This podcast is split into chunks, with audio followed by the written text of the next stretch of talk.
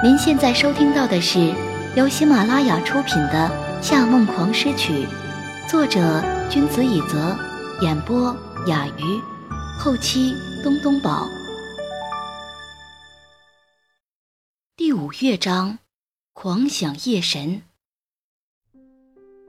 他早已发现了裴诗与寻常女性的不同，在大家传统的审美中，最美的东方女性是柔弱的、羞涩的。顺从的，犹如玻璃人般敏感的。即便三国时期以美艳著称的貂蝉，内心深处也是一个娇弱的小女子。到了现代，年轻的女孩子们对着手机自拍时，也总是会露出楚楚可怜的表情，让自己变得再可爱一些。可裴诗不一样，与任何男性待在一起。他都鲜少做出讨人心疼的低姿态。他对什么都满不在乎，自信满满到让人有些牙痒痒的。他有着江南女子的单薄身材，却总是穿着黑衣服，让自己看上去精明又难对付。就连笑起来也很少像其他女孩那样爱睁大眼睛，反而时常半眯着眼，带着几分邪气。他亲眼看见公司实习女员工和他讨论粉扑带镜子的 Hello Kitty 手机壳，他回了一句：“什么破玩意儿”，把对方吓得脸都变了。之后，他那个女金刚搭档严玲还火上浇油地说了一句：“苹果想破头让他们的手机变得特别薄，你们倒好，一个壳加上去，让它变回十多年前的大哥大。”拿着这么个大砖头不累吗？然后就没有然后了，因为那个女员工第二天就辞职了。他们谈恋爱几个月，他连手都没让她牵过，也从来没给她发过任何可以这样做的暗示。对这样的女性主动出击，对他来而言可以说是极大的挑战。可他越是高姿态，他就越想知道。他屈服软弱的样子，他在心底想：就这样豁出去了，伸手握住他放在桌子上的手。然而，他居然丝毫没感到受了冒犯，也没有觉得高兴，反而一脸狐疑地看着他。你抓着我做什么？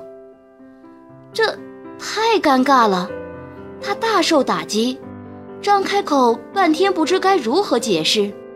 最终只得无奈地说：“嗯嗯，就是想牵牵你的手。”哦。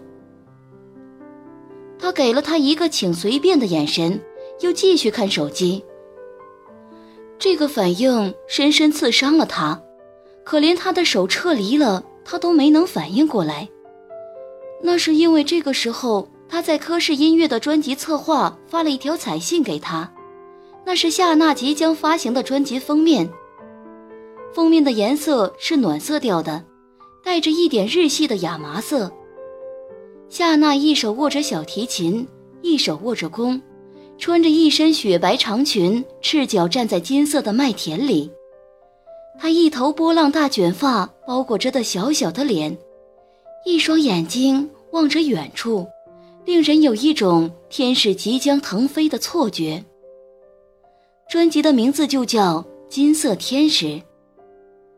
左上角用红贴纸写着：“随 CD 送二十批夏娜个人全彩写真，内附新婚独家采访爆料。”这种风格不像是古典音乐大碟，倒像是流行歌手唱片与日本、台湾动漫周边的结合。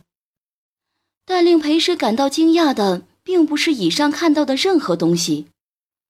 而是这张唱片腰封上的宣传语：“超越音乐之神裴少的天才小提琴家，本世纪你绝不容错过的古典皇后。”从出生到现在，裴诗从未有哪一刻如此憎恨夏娜，因为父亲的名气太大，他不愿意让这场较量变成裴少女儿与夏娜的对决，他要夏娜输得心服口服。所以在专辑封面上，他对父亲只字未提，没有把神似父亲面容的个人照放上去，没让小曲来搅和，甚至连自己的名字都印得很小。可是他没想到，他没有提到父亲，夏娜反倒利用他的名气来炒作自己。这一刻，胃里一阵翻江倒海，他只想冲到夏娜面前，狠狠抽对方几十个耳刮子。佩佩，怎么了？彬彬看出了他的异样，担心地问道。他伸手示意他暂时不要多说，然后拨通了策划的电话。夏娜，那是什么意思？他和我爸有什么关系？凭什么这么写？这不过是宣传语，你不用太介意。据我观察，他这张碟不会有你的卖得好。不管他是不是卖得好，他不能把我父亲搬出来给自己做陪衬。他都已经过世这么多年了，夏娜到底有没有一点良心？他气得重重一拍桌，把对面的男友吓得往后缩了一下。他正在气头上，也无法向对方道歉，只是皱眉看看他，再摇头，接着继续愤怒道：“他愿意用什么方法炒作都可以。”唯独这个不行，我现在就打电话给他。哎，我觉得没用的。策划人叹了一声。我也觉得他这个宣传语弄得很不合适，但夏小姐的性格我们都知道，她非常固执。我不认为她会在这个时候接你的电话的。他说准了，之后无论裴时打几个电话过去，夏娜都没有接听。他在餐厅里急得焦头烂额，完全顾不得彬彬的情绪。他又打电话给了夏承思，跟他说夏娜这样做绝对行不通，让他一定要阻止他，不能让这个宣传语面世。夏娜愿意拿谁比较都可以，她甚至可以说自己是帕格尼尼转世，我这边也没有半点意见，唯独我父亲不行。他已经完全失去理性了。忘记了正在对话的人是什么人，等他反应过来时，似乎已经晚了。可没想到夏承思居然态度很平静，只说了一句：“我去问他。”就挂断了电话。可惜的是，没过多久，他就发现做什么都已经来不及。他收到了策划人的短信，按对方的意思打开了微博。科氏音乐发布官方消息，预告夏娜超越裴少的《金色天使》即将在下个星期全国上市。而夏娜的粉丝俱乐部更是以他们的名义发布了一条投票微博：“音乐女神夏娜，《金色天使》决战新锐红人裴诗 Nox。你们认为谁才是今年古典乐大碟销量的大赢家？” Nox 确实引发了轰动，这张专辑在短短的时间内带来的经济效益也远胜过无数经典唱片。但是家喻户晓的是 Nox，并不是裴诗。而夏娜自从《骑士颂》之后，一直是人红音乐不红，也有一群宅男粉丝为她振臂助威。这条微博下的留言中，有一大群他的死忠粉为他转发。里面可以见到诸多这类的评论。能写出骑士颂的女神，怎么可能会输给一个新锐红人呢？那个裴诗是谁呀？听都没有听过。我觉得 Nox 比骑士颂好听，但骑士颂毕竟是夏娜多年前的作品了，新的专辑一定会有重大突破。投金色天使一票。我们娜娜可是超越裴少的女神。谁都不要和她比，那个昙花一现的红人，滚一边去吧！其实宋一出，谁与争锋？大家快来给娜娜投票吧！为了女神那二十匹的写真，我也要豁出去了。女神不要嫁给别人，嫁给我啊！短短十多分钟内，这条微博已经被转了上万次，夏娜的票数以压倒性的局面胜过裴诗。裴诗出道资历太浅，哪怕大部分人都欣赏他的音乐，也都保持中立态度，不会疯狂的为他刷票。相反，这些人对夏娜的超高票数开始好奇起来。金色天使尚未问世，就已经有这么多支持者，大家对他的信赖甚至超过了神曲诺克斯。难道那个写出骑士颂的夏娜真的要回来了？许多古典乐爱好者都对这张专辑蠢蠢欲动起来。与此同时，柯泽看了眼坐在沙发上拿手机刷微博的夏娜，她的脸颊红润，嘴角轻轻扬起，几次哼笑出来，似乎已经无法再掩藏自己的狂喜之情。这样的反应与诺克斯刚上市时简直是天壤之别。那时看见 Nox 飞升的销量，在许多商城、餐厅听见陪审的曲子，甚至连出席的高级晚宴大厅中播放的音乐都是夜神协奏曲。他夜夜辗转难眠，还偷偷哭了许多次。怎么办？我肯定会输。我的梦想，我们的音乐厅都要拱手让给裴时了。当时他坐在黑暗中低声啜泣，声音沙哑的说道：“他太强势了，又那么冷硬，完全没有任何弱点，我怎么可能斗得过他呢？”看他这样伤心，他有些于心不忍，叹息着安慰道：“哎，他不是没有弱点的。”夏娜用哭肿的眼睛看着他，他的弱点大概是家人吧。您正在收听的是由喜马拉雅独家发布的《夏梦王诗曲》。当时他没想到，脱口而出的是令他之后万分后悔的话。尤其是他的父亲，每次提到裴先生，他的情绪都比平时要激烈一些。他原本只是想让夏娜觉得好受一些，但怎么都没想到他会直接把裴少搬出来。其实，在现在这个市场经济社会，像夏娜这样夸大的宣传语并不少见，而且往往创作者越默默无闻，噱头就炒得越大。一个才出道的新人歌手，可以称之为堪比 Michael Jackson。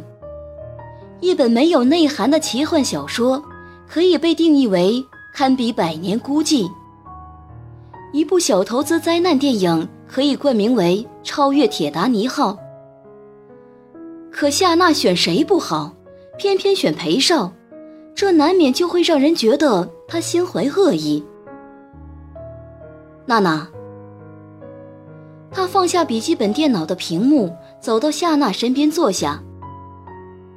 我们出专辑的时候，还是把这个裴少的宣传语取消吧。夏娜甚至没有问他理由，只是果断地说：“不，我是觉得这样对你不好。”为什么？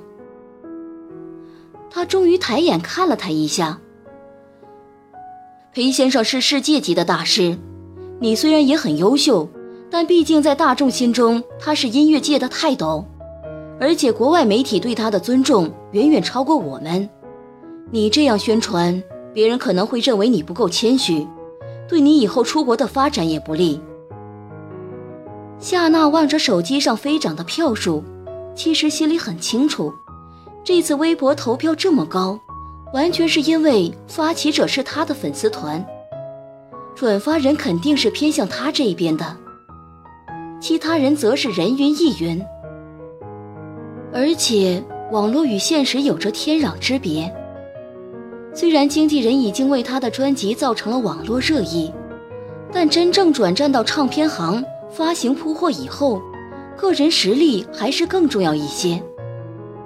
不过他还有二手准备，一定不会输给裴师。我再想想吧。他关上手机，搂住柯泽的脖子。他了解他的脾气，这时候一定不可以再提裴师，否则他坚决不会放弃这个宣传语的。只是如果裴师已经看到了宣传语，肯定会恨不得立刻从枪支走私犯那儿买家伙毙了夏娜。裴师确实已经气疯了，接到夏承思电话的那一瞬间，他的声音严肃的连自己都快辨认不出来。他怎么说？我打不通他的电话。夏承思淡淡说道：“你先冷静一下，这并不是什么大不了的事。没什么大不了。如果是我拿你父亲这样炒作，你能冷静？”他等了一会儿，却没有得到那边回答，才想起夏承思和夏明成的关系不好，于是一时无言。在我看来，这真不是什么大事。大众不是傻子，裴少和娜娜谁更厉害，别人心里都有数。只是大家已经习惯了这种类型的宣传方式，所以也没几个人会提出异议。听见那个娜娜。他笑了两声，像是被抽空了所有的力气。看来真是气糊涂了，连自己的通话对象是谁都忘记了。这可是夏娜的哥哥，他怎么可能会向着自己？挂掉夏承思的电话，超越裴少这四个刺眼的字，明晃晃地刺痛了他的眼睛。其实憎恨夏娜的同时，他更恨的是自己。明明再次回来是为了击溃害死父亲的人，没想到，到最后伤害的人却依然是九泉下的父亲。头疼一阵阵袭来，他撑着额头，充满歉意地对对面的彬彬说：“彬彬，对不起，我这边的烦心事太多了，让你无聊了。没事没事。”边边摆摆手，露出贴心的微笑。傻瓜，我可是你的男朋友，不开心了当然要让着你。来吃这个。他舀起一勺芒果布丁送到他的嘴边，像喂孩子一样啊了一声。他禁不住笑了，张嘴吃下布丁。布丁是冰凉的，但心里竟变得温暖了一些。原来除了亲人和森川少爷，这世界上还是有人会对他这么好。这种贴心的感觉，或许就是恋爱吧。虽然还是端着个不近人情的表情，但他已经在心中决定，等和夏娜这一次的比赛结束，就要停下来休息一下，多花时间来陪他。月底，金色天使终于发售了。由于夏娜的号召力和提前的宣传，第一天专辑销量就比 Nox 第一天的销量高出百分之三百六。然而，从第二天开始，金色天使的销量就开始与日俱减，这与 Nox 的销售指数几乎是成反比的。到了第七天，它与夏娜以前的专辑销量基本持平，但已低于 Nox 发售后前五日的销量。这个时代，盗版、电子版的唱片相当猖獗。盗版的制作一般都是一张碟刻录几十上百首歌，剽窃的都是原创音乐人多年的心血。鲜少有人知道，正版专辑其实曲目数量不多，就像裴氏的《Nox》那样。然而，夏娜却很好的利用购买者喜欢看性价比的心理，创作了多少首曲子。就把它们全部放在专辑里，所以他的唱片单碟就有二十五首琴曲。如此一来，很多人都觉得这张唱片物美价廉，也就不会太计较内容。所以之后的销量还是保持稳定，只是时间越长，就越无法与 Knox 相媲美。裴师并不后悔自己没有多录制乐曲。不管这个社会是怎样的，这不能影响他自己。毕竟，如何看待这个世界，会影响你的人生。他只是和夏娜一样，时刻关注着这两张专辑的销量。到十月中旬，Nox 的销量几乎高出金色天使一倍，而且两边数据变动都非常稳定，几乎已经不会再有任何转圈余地。按这个走势发展下去，不用到年底就已分出胜负。裴师却觉得有些不安，因为从夏娜专辑发售以后，眼睁睁地看着自己销量不如自己，除了在各大媒体配合宣传，却就再也没做出什么大动作。这不是很像他的作风。他怎么都没想到的是，十月底。一张名为《银色幽灵》的专辑横空出世，《银色幽灵》封面上的女子同样穿着一身白色长裙，但人站在月光沐浴的深潭中，双臂张开，掌心上方悬浮着小提琴羽弓，它就像幽灵一样飘忽，却有着人类所没有的空灵美丽。这个人不是夏娜，而是韩月月。这张专辑的副标题则是《金色天使 CD 二》，夏娜、韩月月小提琴二重奏。银色幽灵刚一发行，裴氏就把它买来听了一遍。听到自己曾经谱写给韩月月的熟悉旋律时，他整个人都陷入了绝望。似乎离开他以后，韩月月比以前更加努力了。这就是他当初选择韩月月的原因。他知道，这个才貌兼备的女孩，只要加以包装，再大力推出，就一定会大放光彩。果不其然，银色幽灵的反响不亚于金色天使。韩月月刚一出道，就引发了广泛关注。她和夏娜频频在媒体前公开亮相。成为了仅次于裴师的焦点新人。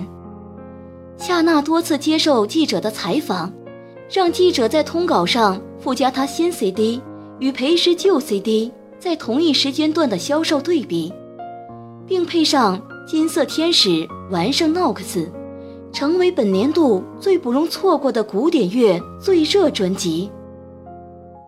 人们对这一行原本就只有一知半解。所以，哪怕是这样产生误导的数据，也让他们觉得夏娜销量真的高出裴诗很多。网络上有一些考据党为裴诗证明了清白，并誓死要揭露夏娜的本质，但因为影响力远远低于大众媒体，也就不了了之。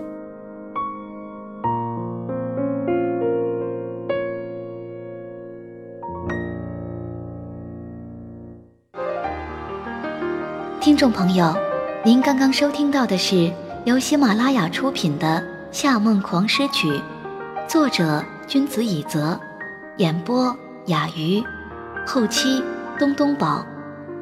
更多精彩有声书尽在喜马拉雅，感谢您的收听。